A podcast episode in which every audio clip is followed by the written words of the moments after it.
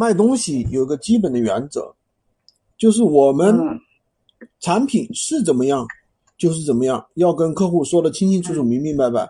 第二，嗯嗯不光是这样，就是客户没问的地方，我们也要说清楚，避免客户产生误解，明白吗？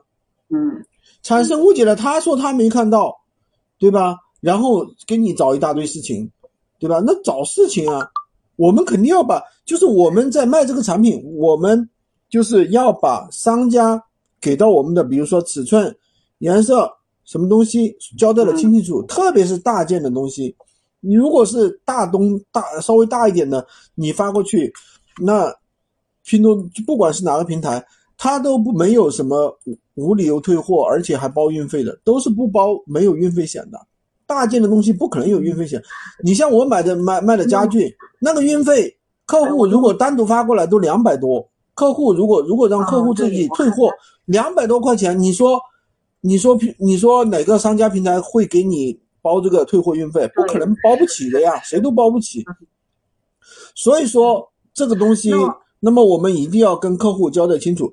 那像你这种情况，那已经发生退货了你就不用去什么我啊，我要那个什么，我不想卖它，不想卖它没用，当时你就不卖它呀，你不要管他跟你说半天他啊都已经申请客，那我再继续申请客服介入好呢，还是还是拒绝退货好呢？这两个，我不是跟你说了吗？首先你要搞清楚到底是这个事情是谁在理，你到底在不在理？你不在理，你我应该是在理的。他问了我半天，他光聊天的聊了一，我就为那个小推车聊了得有一天，我就不愿意跟他不愿意卖这种人了。你看你又来了他又问我什么？你又来了，你说的这些话跟你这个交易有关系吗？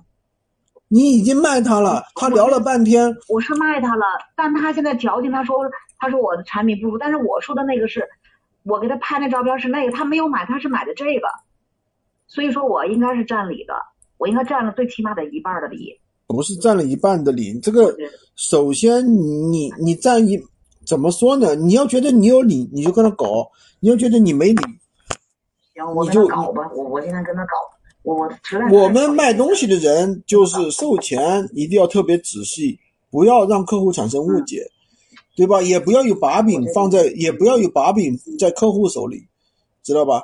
售后，那么我们自己也要去看，能尽快处理就尽快处理了，不要去跟他弄弄弄半天。嗯，我知道了。我这还有个什么违规，给我扣了一分儿，我都不知道怎么回事儿。什么违规发布，什么违，是不是这人搞的鬼呢？我也不知道，不可能，不可能。我也闹不明白。不可能是吧？那我再看看这订单。那行，蒋老师，我谢谢您了。所以说你你自己要搞清楚啊，嗯售前就是还是这个原则，售前要注意，售后更要尽量快刀斩乱麻，把问题解决了，而不是跟客户去纠结去拖，你哪有那么时间去拖呀？知道知道。